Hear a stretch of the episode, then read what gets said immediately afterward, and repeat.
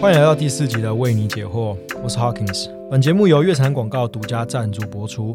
月坛广告是一家专注在内容市场的业务代理公司，我们协助创作者们达到专业分工。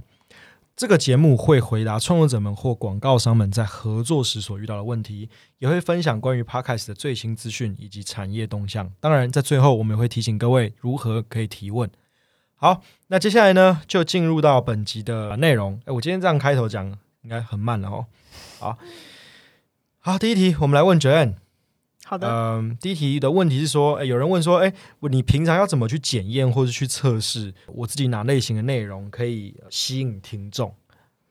好，那其实最一开始的话，就是大家自己的 hosting 平台的话，都后面都会有一些比较清楚的听众的分析，就可能包含你的听众是哪一群人，然后他们大概都在什么时候收听。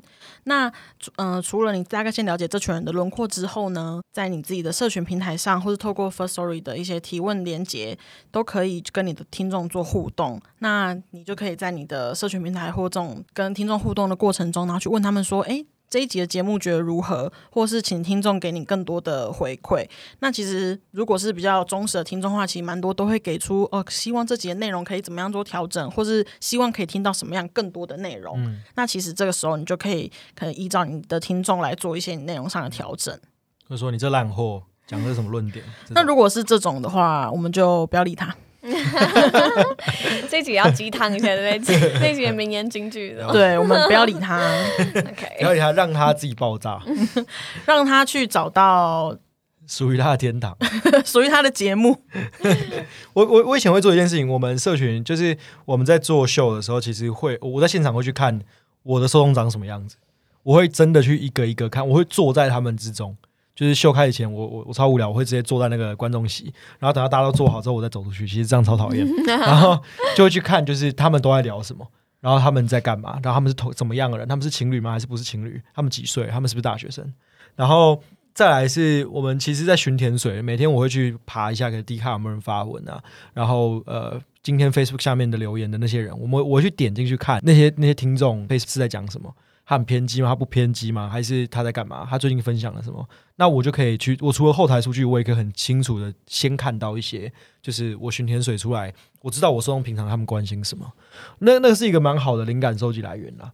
怎么有种真心社的感觉？对，没错，没错，没错。就例如说，我们去参加一些活动，人家会有一些提问单，然后就可以知道说，哦，原来大家会对我们问的问题是哪一种类型。那我就大概知道，原来人家对我们的。就是投射是什么样子？臆想对对，没错没错没错。所以这个这个真的是有点有点真心色的事啊。但但就端看你对于你的呃节目或对于你现在的状况有多了解，你就会去选出相对应的做法。对，你们都被看光了。还有俩高的精神呢，俩高的精神，没关系，我都潜水，我不会被发现。九院潜很深，哎，九院九院的也有，我那时候有认真去看过他的 Facebook。然后你都看到什么？我很少用，对吧？差点说他本名都在干嘛？看他爬山呢？李叉叉都在干嘛？等下我被肉搜。OK，那我们就接下来进入到第二题。好，他的问题在。字面上是费用与收入的比例该如何拿捏？如果我们端看听众数跟订阅数等等的条件下，我猜他在问的问题应该是：你今天达到什么样的数字可以报什么样的价钱？哦，因为他模糊问我，所以我也要模糊回答。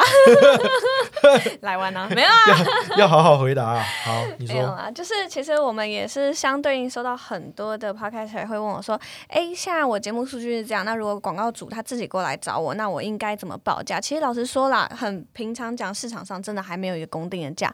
我们不会说就是说，哎，可能你的节目现在已经有万人收听了，所以你的价格就是要喊到几万块这样子，而是说单看你的节目性质，还有广告主他的需求程。度其实像上几集霍金有讲到说，哎，假设你今天的节目性质比较冷门，然后可能流量也大概一两千，然后可能是在讲医学或是癌症，但刚好就有一个医疗的器材公司，他想要找你做业配，那当然这时候你就很好开价。对，那这个的话，所以市场上其实没有一个公定的价格，只能说就是回归到把自己的节目的性质明确，性质做出来，然后品质顾好。我相信就是当然会有很多的广告主，他们可能会依照自己的兴趣去做。美合这样子，好，直接画我个大饼。好，没错。没有，诶，因为我我猜这个嗯。提问的人应该想知道一个具体数字啊。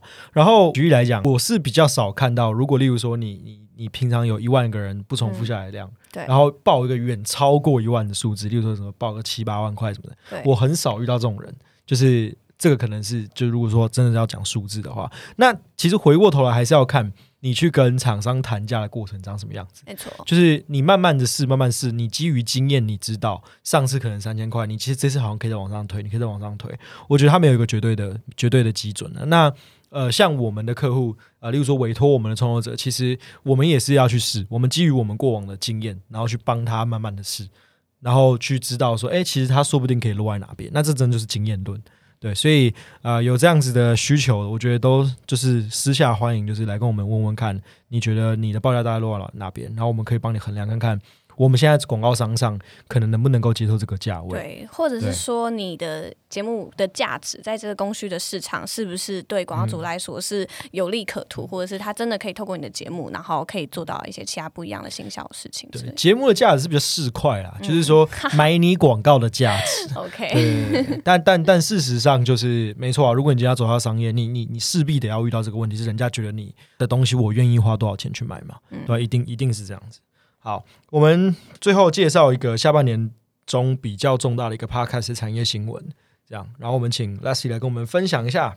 好，在这几个月，就是有一件 podcast 产业一件蛮大宗的收购案正在如火如荼的进行。然后里面的厂商的角色就是有 Sony 跟 Apple，他们在竞标要购买 Wondering 这家广播公司，然后他们出的价格是三到四亿美元，这个其实是目前最大宗的交易，然后高高于当时 Spotify 买下 Ringer 跟 Gimlet Media，以及 Sirius 收购 Stitcher 所支付的价格，都远远的超过这些交易。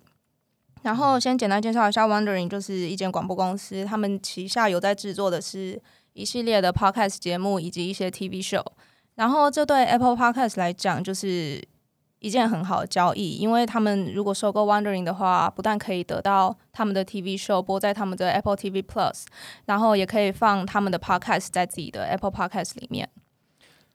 然后我觉得台湾可以密切关注这个新闻的原因是，台湾 podcast 产业现在正在一个开发的时期，然后美国也曾经走过这个时期，所以如果台湾的 podcaster 知道这个新闻之后，会去思考自己的节目是否要朝向可能有 TV show 的内容在里面的话，我觉得也是一个可以努力的方向。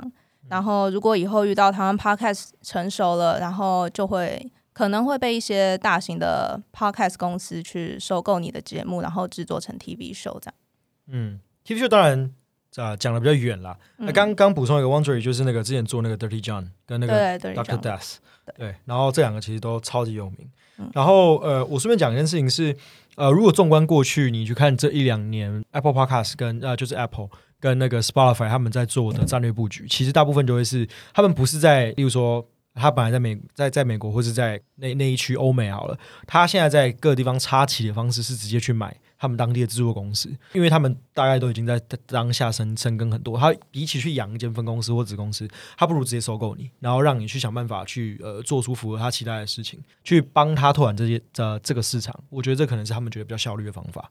所以这件事情在台湾，我觉得同样就是现在虽然就是呃 hosting 像 s o n 啊、First Story 这些都非常大，那除此之外也开始有一些内容制作公司开始起来了，就是。像《鬼岛之音》其实就是嘛，他就是在做呃，他旗下有三四档节目，然后他做的东西其实就有点像 game late 做的事情。那呃，我觉得在台湾未来也有可能有越有越来越多这样子的公司出现，所以这就是一个产业动向，让大家就是可以随时去 focus 一下，也知道未来会不会有可能在台湾发生差不多的行为，但你就不会那么慌啊，或者诶现在到底在干嘛？因为大家身在这个池中的人，就大家稍微看一下这个龙宫长什么样子嘛。对，好，那以上就是这三题问题。那时间其实，哎，这一集的路超快啊！有没有人要补充个什么什么什么话，或者什么要分享什么最近的？最近人生啊人生吗？觉得你最近人生有遇到什么？或是最近去提案的过程啊什么的，可以跟大家分享一下。我们最近去提案做了什么？哦，我这边有一个那个冷尝试，就是我，之前去叉叉行销公司，就他们有讲，就是要包装一个关于酒驾，就是他们想要包装酒驾这个议题，然后融入 podcast 里面，然后就有说，大家知道，其实，在土耳其酒驾被抓到，嘿，你要走几公里？就是他警察会逼你走三十二公里，然后因为他们说三十二公里你的酒也差不多醒了，所以他会什么意思？所以就他的处罚呃是逼你走路，所以你今天在哦，所以如果你在市民大道上面被被对酒测，你就走三十二公里。他叫你开始走市区市民大道，酒测啊，对我问一个问题，就一个他怎么知道你有没有走三十二公里？就有人会在后面鞭策你吧？我不知道，有网络上有说三三十二公里电子计步器之类的。对啊，，就是好，反正现在酒驾这议题很夯啦，我就来蹭个热度这样子。哦，冷知识，冷知识，冷知识。我最近是一直看到印尼还是哪边在鞭刑，哇，哇嘞，对对，可是可是跟酒驾没有关系啊，我知道，但是我是看到他他是性侵相关，然后就讲他被鞭刑什么的，去死一死吧！对 真的糟糕没错，对对对对，没错没错。好，那还有没有人提案过程什么的都没有？性侵就想到那个无声的电影，大家有看看了吗？不要偷夜配，好，就这样，OK。好，那我们今天节目就到这边，然后，哎、我们一样，请我们的那个结尾王，那个九燕来帮我们结尾一下。好的，今天的节目就到这边了。希望今天大家有透过这一集更了解 Podcast 在嗯可能制作或广告合作上的一些问题。那我们最后分享的产业新闻呢，也希望大家可以对 Podcast 这个产业有更多的信心。那要怎么向我们提问呢？在资讯栏底下有我们提问箱的问卷连接，也可以追踪我们的 Facebook 粉丝专业。只要一有新节目上线之后，我们就会发文通知你喽。我们是月城南广告，大家下次见。拜拜拜。